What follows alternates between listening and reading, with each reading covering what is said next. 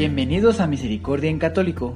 La finalidad de este podcast es compartirte la insondable misericordia de nuestro Señor Jesucristo, apoyándonos de literatura de santos como la biografía y diario de Santa Faustina, testimonios, temas para poner en práctica día a día para el crecimiento a la devoción de la Divina Misericordia. Comenzamos. Jesús, yo confío en ti. Bienvenidos a Misericordia Católico una vez más. Ya sea que lo estén escuchando a través del podcast o a través del canal de YouTube. Sean bienvenidos, queridos hermanos, queridos hermanas, queridos hijos de Dios. El día de hoy vamos a continuar con el diario de Santa María Faustina Kowalska. Y vamos a comenzar en el numeral 767. Vamos a continuar, queridos hermanos. Dispongamos nuestro espíritu y nuestro corazón que nuestro Señor Santísimo nos ilumine, nos guíe y pongamos en, eh, en práctica, ¿verdad? Todo esto que Dios quiere para nosotros. Bueno, queridos hermanos, sin más demoras, comenzamos. Actualmente mi relación con el Señor es plenamente espiritual. Mi alma está tocada por Dios y se sumerge entera en Él, hasta olvidarse de sí misma embebida de Dios totalmente, se hunde en su belleza, se hunde toda en Él. No sé describirlo porque escribiendo uso los sentidos y allí, en aquella unión, los sentidos no funcionan. Hay una fusión de Dios y del alma. Hay una vida tan grande en Dios a la que el alma es admitida que es imposible expresarla con palabras. Cuando el alma vuelve a la vida normal, entonces ve que esta vida es una oscuridad, una niebla, una soñolienta confusión, unas fajas que envuelven al niñito pequeño. Tales momentos el alma recibe únicamente de Dios, porque ella por sí misma no hace nada, no hace el menor esfuerzo, Dios hace todo de en ella, pero cuando el alma vuelve al estado normal, ve que no está en su poder permanecer más en esta unión. Aquellos momentos son breves, duraderos en su efecto. El alma no puede permanecer mucho tiempo en tal estado, porque por fuerza se liberaría para siempre de los vínculos del cuerpo a pesar de ser sostenida milagrosamente por Dios. Dios da a conocer claramente al alma cuánto la ama como si solo ella fuera el objeto de su complacencia. El alma lo conoce de modo claro y casi sin velos. Se lanza a todo, corre hacia Dios, pero se siente como una niña pequeña. Sabe que esto no está en su poder por lo tanto, Dios se humilla hacia ella y la une consigo de manera. Aquí debo callarme porque lo que el alma experimenta no sé describirlo. Es una cosa extraña que aunque el alma viendo, viviendo esta unión con Dios, no sabe darle una forma exacta ni definirla. No obstante, al encontrar otra alma semejante, las dos se entienden mutuamente en estas cosas a pesar de no hablar mucho consigo. El alma unida a Dios de este modo reconoce con facilidad a otra alma semejante, aunque aquella no le revele su interior y solo hable normalmente con ella. Es una especie del parentesco espiritual no hay muchas almas unidas a Dios de este modo, menos de lo que pensamos. He notado que Dios concede esta gracia a las almas por dos razones. La primera es cuando el alma ha de cumplir una gran obra que absolutamente supera sus fuerzas, humanamente hablando. En el segundo caso, he notado que Dios la concede para guiar y tranquilizar a las almas semejantes, aunque el Señor puede conceder esta gracia como le agrade y a quien le agrade. He observado esta gracia en tres sacerdotes. Uno de ellos es sacerdote seglar y dos son religiosos. Y dos religiosas recibieron esta gracia. Sin embargo, no es el mismo grado. En cuanto a mí, he recibido esta gracia por primera vez y por un brevísimo momento a la edad de 18 años, en la octava de Corpus Christi. Durante las vísperas, cuando hice a Jesús el voto perpetuo de castidad, vivía aún en el mundo, pero poco después entré en el convento. Esta gracia duró un brevísimo momento, pero la potencia de esta gracia es grandísima. Después de aquella gracia hubo un largo intervalo. De verdad, durante ese intervalo recibí del Señor muchas gracias, pero de otra índole. Fue un periodo de pruebas y de purificación. Las pruebas fueron tan dolorosas que mi alma experimentó un abandono total de parte de Dios. Fue sumergida en grandes tinieblas. Noté y comprendí que nadie lograría liberarme de aquellos tormentos y que no podían comprenderme. Hubo dos momentos en que mi alma fue sumergida en la desesperación una vez por media hora, otra vez por tres cuartos de hora. En cuanto a las gracias, no puedo describir exactamente su grandeza. Lo mismo se refiere a las pruebas de Dios. Aunque usara no sé qué palabras, todo esto sería una pálida sombra. Sin embargo, el Señor me sumergió en estos tormentos y el Señor me liberó. Eso duró un par de años y recibí nuevamente esta gracia excepcional de la unión, que dura hasta hoy. Sin embargo, también en esta segunda unión hubo breves pausas. No obstante, desde hace algún tiempo no experimento intervalos, sino que me sumerge la gracia cada vez más profundamente de Dios. La gran luz con la que es iluminado el intelecto da a conocer la grandeza de Dios, no para que conociera en él los distintos atributos como antes. No, ahora es de otro modo. En un modo, en un solo momento, conozco toda la esencia de Dios. En el mismo instante el alma se hunde entera en él y siente una felicidad tan grande como los elegidos en el cielo. Aunque los elegidos en el cielo ven a Dios cara a cara y son totalmente felices, de modo absoluto. Sin embargo, su conocimiento de Dios no es igual.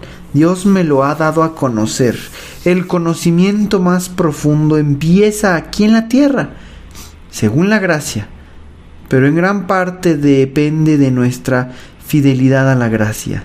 Sin embargo, el alma que experimenta esta inefable gracia de la unión no puede decir que ve a Dios cara a cara, ya que aquí hay un delgadísimo velo de la fe, pero tan delgado que el alma puede decir que ve a Dios y habla con Él, ella es divinizada. Dios da a conocer al alma cuanto la ama y el alma ve que las almas mejores y más santas que ella no han recibido esta gracia. Por eso la envuelve el sagrado estupor y la mantiene en una profunda humildad y se hunde en su nada y en ese sagrado estupor Cuanto más se humilla, tanto más estrechamente Dios se une a ella y se humilla hacia ella. En aquel momento el alma está como escondida, sus sentidos inactivos. En un momento conoce a Dios y se sumerge en Él. Conoce toda la profundidad del insondable y cuanto más profundo es el conocimiento, tanto más ardiente el alma lo anhela. Pues bien, queridos hermanos, hasta aquí vamos a dejarle el día de hoy. Y vaya, personalmente creo que hoy nos tocó unos numerales muy profundos, queridos hermanos. Es decir, Santa Faustina nos está hablando de esos momentos en donde está teniendo estas experiencias con Dios. De entre varias cosas interesantes que Santa Faustina menciona, me llamó la atención el cual es tan fuerte esa unión con Dios eh, en esas experiencias que Santa Faustina dice que solamente son por unos breves momentos, ya que si esto fuera por momentos largos, el alma, por fuerza natural, se desprendería del cuerpo. Es decir, que muere aquí en la tierra. Es decir, es tan fuerte. Imagínense, vamos a remontarnos todos a, a que teníamos alrededor de, de, de 3 a 5 años. La edad que ustedes gusten. Imaginémonos que estamos en un en un mercado, en un centro comercial, en algún lugar con nuestra madre. Pero nos hemos extraviado o perdido. Y cuando a lo lejos alcanzamos a ver a nuestra madre, la felicidad, la seguridad, la paz inunda nuestro ser y si hubiésemos estado llorando, muy tristes, en ese momento es como si se desaparece toda esa emoción de tristeza y sentimos ese reconfort, estamos, eh, sentimos ese respirar. Bueno, queridos hermanos, esto solamente es un pequeñito ejemplo que se me vino a la mente para poder presentarlo el día de hoy. De tal manera que imagino que muy de lejos esto puede ser algo similar con esta explicación que Santa Faustina da. Es decir, es tanto el éxtasis, el gozo, el placer, la paz, la felicidad, la abundancia interna o que el alma se siente, que en ese momento desearía separarse o dejar cualquier cosa para ir completa y enteramente a esa fuerza que es Dios, ese lugar que es un imán inevitable, un imán que absorbe y, deja, y el alma deja ser absorbida porque por naturaleza ese descanso total y pleno no, nos, nos puede. Y creo que esta puede ser la explicación de por qué el alma dice, pues vámonos. O sea, no, no es como que lo diga literal como lo estoy comentando, pero después de encontrar lo más exquisito, ¿por qué regresar aquí a la tierra? Por eso Santa Faustina dice que quien experimenta esta visión cuando regresa a la tierra, podríamos interpretar que la, eh, la, vivir aquí en la tierra sería como sentirse triste, sin sabor. Imaginémonos el mejor paisaje que pueda traer en estos momentos a tu mente. Quizá un atardecer en medio de unas montañas o mirando la naturaleza, el mar, la selva ese paisaje que te cautive, lleno y vivo de color, los colores de la naturaleza verdes, cafés, azules, blancos. Esos colores tan brillantes y vivos. Imaginen pues que después de experimentar el encuentro con Dios, eso que era vivo se mantiene opaco